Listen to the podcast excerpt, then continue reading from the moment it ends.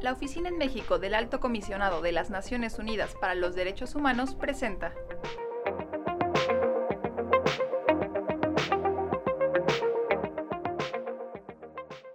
Un saludo a todas las personas que nos escuchan. Yo soy Bernardo Serrano de la ONU Derechos Humanos en México y estamos en la tercera edición del podcast sobre los derechos de los pueblos y comunidades indígenas. El día de hoy me acompañan Citlali González del Centro de Derechos Humanos Eferino Ladrillero y Berenice Sánchez del pueblo de San Francisco Magú. Vamos a estar sobre todo platicando del el derecho a la consulta y el consentimiento previo, libre e informado, que pues es un tema clave actualmente en México. Pero si les parece bien, para empezar, eh, Berenice nos va a compartir un poco sobre su pueblo. Adelante, Berenice. Hola, buenos días. Yo soy Berenice Sánchez del pueblo indígena Otomí de San Francisco Magú. Y bueno, comentarles que en este pueblo fundamentalmente lo que nos caracteriza, lo que nos define, lo que nos da identidad, pienso yo, es la, la palabra autonomía. Siempre se nos está enseñando, se nos está inculcando con base en nuestros usos y costumbres. Es una palabra que se sigue repitiendo y que sigue resonando dentro de nuestra comunidad. Esta comunidad está ubicada al noroeste del Estado de México, colindando con los municipios de Tepoztlán y ubicada en el municipio de Nicolás Romero, al noroeste de la ciudad. Esta cercanía con la ciudad también nos, nos define, también nos implica, en el sentido sobre todo de cómo ha ido transformándose la ocupación eh, de la gente dentro de nuestra comunidad. A pesar de que muchos se han vuelto obreros, gente que trabaja en, de sirvientas o de trabajadoras domésticas en la ciudad, albañiles que han venido a construir aquí la Ciudad de México, siempre regresamos a la milpa, siempre estamos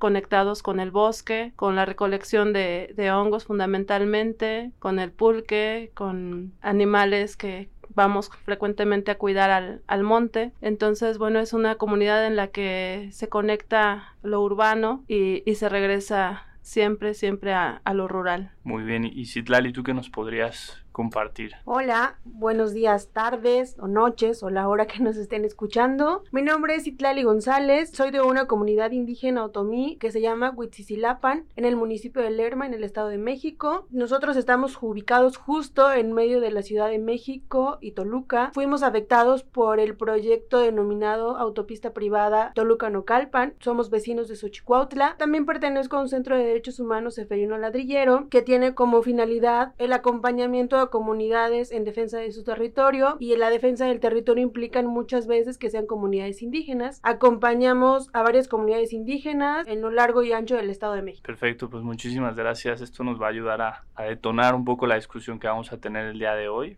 Como sabemos, el derecho a la consulta y el consentimiento libre, previo e informado es un derecho por el que muchísimas comunidades del mundo lucharon para que justamente pudieran tener un poder de decisión ante cualquier medida, ante cualquier ley, programa de gobierno o proyecto que pudiera afectarles, afectar su forma de vida, sus culturas, sus eh, sistemas normativos y sus costumbres. Pero también me gustaría preguntarles, ¿ustedes cómo ven el derecho a la consulta o cómo viven el derecho a la consulta y al consentimiento? En nuestro caso, como pueblo de San Francisco Magú, lo vivimos de manera muy, muy estrecha, vinculado al intento de, de imposición de un fraccionamiento que consideraba de entrada el despojo de 184 hectáreas de tierra comunal en la que está sentada, asentado un bosque de pino y encino, en el cual, bueno, pues ya mencionaba que, somos comedores de hongos, y es en este bosque en donde los encontramos, además de, otros sitios dentro de la comunidad, pero este es eh, una masa forestal que tenemos ahí y de la que frecuentemente obtenemos sustentos. Entonces, en 2012 intentan eh, imponernos este fraccionamiento. Nosotros no sabíamos qué era lo que estaba pasando, solamente estábamos escuchando cómo las motosierras estaban derribando nuestros árboles y nos preguntábamos a qué se debía, eh, quién era eh, el responsable de toda esa destrucción. En 15 días arrasaron con 12 hectáreas más o menos.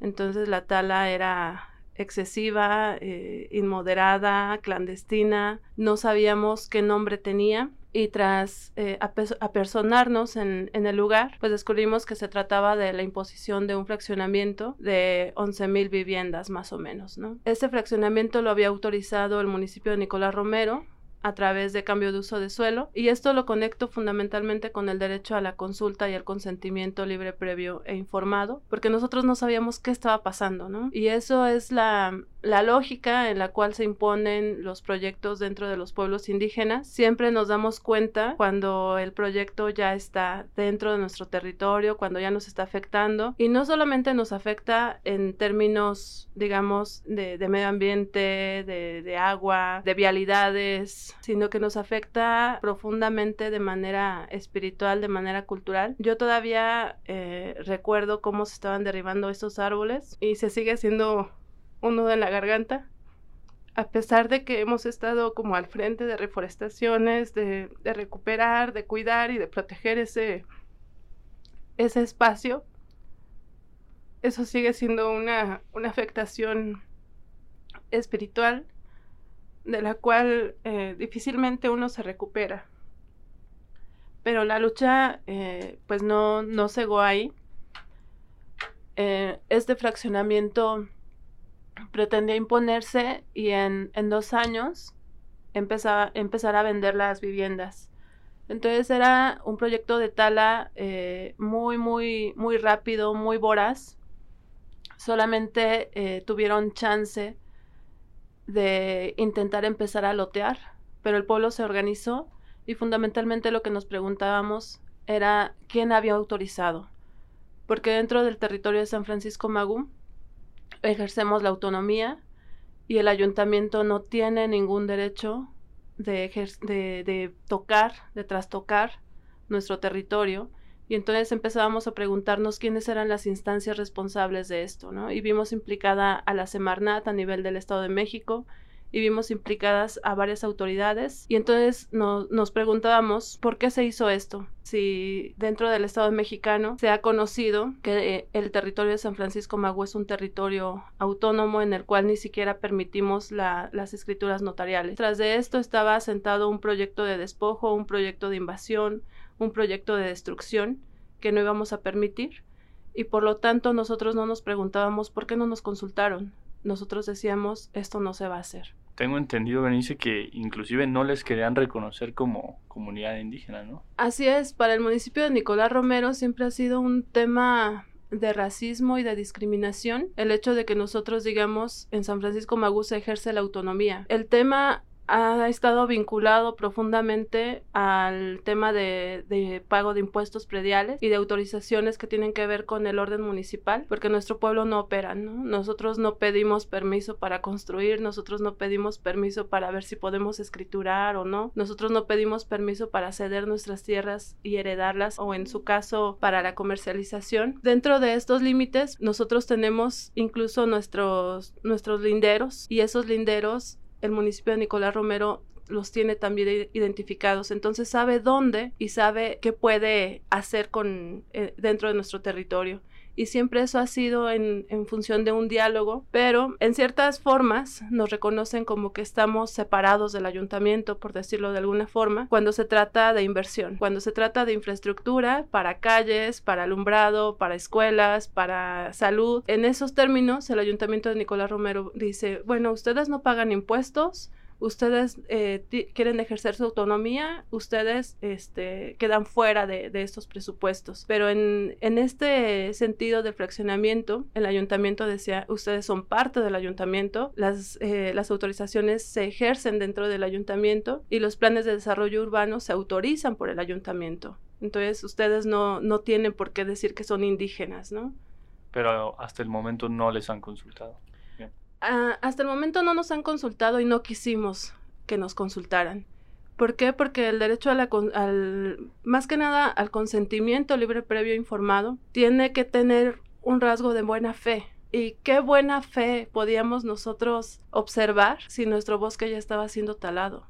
Desde ahí nosotros dijimos, esto no se va a hacer. Nosotros fuimos a consulta dentro de nuestra propia comunidad, a informar de, de todo este, este proceso. Tuvimos que descubrir la información, acercarnos a ella. Nosotros tampoco queríamos que el gobierno nos diera información porque sabíamos que iba a ser una información engañosa, tendenciosa, inacabada y que iban a venir con prebendas, ¿no? Para poder convencer a la gente y dividirnos. Entonces lo que hicimos fue inmediatamente llamar a Asamblea General, convocarnos a través de nuestros propios procedimientos, a través de nuestras propias autoridades y con base en esa información lo que la Asamblea determinó es no queremos ser consultados y este proyecto exigimos que se cancele y que se revoquen todos los permisos que haya en torno a él. Entonces nunca quisimos ser consultados, de hecho la Semarnat a nivel federal en el área de atención a pueblos indígenas, nos preguntaba, bueno, ¿y ustedes están pidiendo ser consultados? Decían, no, nosotros ya tenemos nuestra decisión tomada. Entonces solamente te estamos informando cuál es la determinación de la asamblea. De acuerdo. Y creo que es un, un buen ejemplo de cómo están conectados los principios de, de, la consulta y de consentimiento, ¿no? Como cuando ya no es previo, difícilmente va a poder ser libre, va a poder ser informada y, y de buena fe, como dices tú, ¿no? Exactamente. Muy bien. Sí. Eh, Citlali, ¿tú qué nos podrías comentar? Um, yo quisiera rescatar algunas ideas que, que Bere nos puso en la mesa. Es verdad que hablábamos hace un momento de, del reconocimiento. En el Estado de México existe una ley de cultura y derechos indígenas, la cual tiene un catálogo estricto que no se actualiza, en donde se determina quiénes son las comunidades indígenas. Hay muchas comunidades indígenas que no están en ese, en ese catálogo y que justo para llegar al derecho siquiera de consulta de consentimiento, desde ahí se les traba diciendo, a ver, tú no eres comunidad indígena, así que no puedes venir a pedirme ese tipo de derechos. O sea, eso, eso es importante, quisiera como ponerlo en la mesa. En la segunda, ¿Cómo vemos la consulta desde los pueblos indígenas? La vemos sí como una parte en donde nos otorgan la palabra, en donde después de ser invisibilizados durante mucho tiempo, por fin voltean a nosotros y nos dicen, ¿ustedes qué opinan? ¿Cómo ven? Pero que sí está viciada desde el inicio, porque la consulta generalmente opera cuando el proyecto ya está iniciado ya. Ya vimos que llegaron a derrumbar árboles, ya estamos viendo maquinaria en nuestro territorio, ya están, incluso les voy a contar una historia en el Huitzilapan un día llegaron a el, el extinto CDI hizo un proyecto para que se hiciera un camino en la comunidad. Llegó una constructora. O sea, na nadie nos dijo nada, solo de, de, un día para otro vimos que estaban abriendo la brecha para el camino. Llegó una constructora que justo es muy ajena a nosotros. Para nosotros, Um, los servicios públicos se generan siempre desde la comunidad, se convoca a las personas, a, a, todos los miembros de la comunidad a llevar tu esfuerzo físico, tu herramienta, incluso hasta compartir alimentos y que llegue alguien ajeno y decir, estamos, somos trabajadores y a nosotros no nos importa nada, vamos a venir a trabajar de una manera ajena a la comunidad, desde ahí es justo lo, lo que platicaba un poco Bere, nos están llegando a imponer una forma de vida que nosotros no conocemos y que no vamos a permitir. Por otro lado, cuando hablamos de ley de consulta, me parece que nosotros como pueblos indígenas nos nombramos diferentes, tenemos una forma de vida que ha durado durante muchísimo tiempo y que nos vengan a poner una ley que justo trate de homologarlo diferente, se me, a mí me parece muy complicado, no, pero eso tiene como muchos matices, porque por un lado te pueden decir, oye, por fin te estamos dando una palabra que has querido tenerla durante mucho tiempo que te ha sido negada durante todo este tiempo, pero insisto, vienen a nosotros tratándonos de una manera igual cuando no somos iguales. Magú y Huitzilapan pueden ser, pertenecemos al mismo municipio, la distancia eh, geográficamente no es tan amplia, pero tenemos características y organización que tal vez al momento de como de unificarlas van a tener no se van a homologar de una manera diferente porque eso somos, somos diferentes. Nos gustaría que entendieran, que todas las personas entendieran que tenemos una forma de organización que ha durado durante mucho tiempo y que así nos gusta vivir, así hemos aprendido a vivir. Muchísimas gracias, Itleli. Si les parece bien, como ya se nos está acabando el tiempo, me gustaría darles una última palabra para que nos digan de forma muy breve, quizás eh, alguna cosa, algún aspecto clave que ustedes creen que es muy, muy importante para la defensa de los derechos que hemos estado hablando hoy, sobre todo para el tema de consulta y consentimiento. Yo lo que he aprendido con muchos pueblos indígenas es que tenemos que, que pensar siempre en la responsabilidad sagrada de velar por el futuro de las siguientes generaciones que ese siempre debe de ser el pensamiento al, al tratar de tomar una decisión Hay pueblos indígenas que, que, tienen el pensamiento en torno a la séptima generación y que dicen que debemos de tomar decisiones con base en el futuro de esa séptima generación y que nosotros somos el producto además de lo que pensaron, de lo que decidieron nuestros ancestros hace siete generaciones atrás. Tratar de, de no dividirnos porque los procesos de consulta han sido eh, como una herramienta que ha tomado el gobierno y las empresas para tratar de, colocar la báscula a su favor, de dividir a las comunidades para dar información tendenciosa, para garantizar los derechos, las inversiones de las empresas, pero no para garantizar la vida. Entonces tenemos que, que pensar en ello. El hecho de, de pensar en el futuro de las siguientes generaciones implica dejarlos sin tierra por una mala decisión actual entonces mejor no lo hagamos. Siempre va a haber eh, niños que van a estar preguntándonos, bueno, ¿y, ¿y, tú qué hiciste al respecto? ¿Tú qué defendiste? Mi río está contaminado ahora. ¿Tú hiciste algo? Y si nosotros tenemos vergüenza de, de pensarnos en esa situación al contestar, no, no hice nada, no podía, entonces eh, detengámonos, organicémonos, informémonos, siempre hay mecanismos que activar y a nosotros parte de lo que se nos enseñó en el Centro Seferino Ladrillero es que los poderes siempre están eh, vinculados al gobierno y que en esa balanza nuestro poder lo podemos aumentar en función de las alianzas con otras organizaciones, con otros pueblos que están en lucha y de visibilizar lo que estamos haciendo. Muchas gracias, Citlali. Yo agregaría por último que la consulta no va a funcionar si no cumple los requisitos desde entrada. No nos pueden venir a consultar a nosotros como pueblos indígenas cuando ya tenemos la maquinaria, cuando ya sabemos el proyecto, cuando incluso ya están en nuestro territorio como arrasando con nuestro territorio. No va a haber una ley que pueda solventar ese tipo de situaciones si no nos preguntan antes, si no dejamos esos vicios que tenemos ahora mismo en la consulta. La consulta no es un tema de moda, tenemos que abordar más la consulta, pero cumpliendo las características principalmente de previo e informado. O sea, me parece que todas las características son importantes, pero ninguna consulta va a lograr los resultados si no cumple con los requisitos de previo e informado. En las comunidades tendríamos que decir que el trabajo de base es importante, que no cedamos ante las seducciones de los partidos políticos o incluso intereses que al final no son nuestros y que lo que buscan es dividir, incluso segmentar nuestro, nuestra comunidad o la organización de la comunidad, que sigamos creyendo en que tomamos las mejores decisiones que hemos tomado durante mucho tiempo, que la forma en que cuidamos nuestro territorio, que la forma en que cuidamos nuestros bosques, que la forma en que cuidamos, que hemos cuidado nuestra agua, ha sido la correcta y por eso la seguimos teniendo perfecto, pues escuchándolas me, me, doy cuenta de que pues efectivamente falta muchísimo para lograr la efectividad de este derecho, ¿no? Y, que, cómo se conecta con otros, ¿no? Que claramente eh, no podrá realizarse como nos gustaría hasta que cumpla con todos esos principios, ¿no? Que sea previo, que sea libre, que sea informado, que sea culturalmente adecuado y de buena fe. Y sobre la base de la libre determinación. Exacto. Pues muchísimas gracias y también gracias a todas las personas que nos escucharon el día de hoy. Hasta la próxima.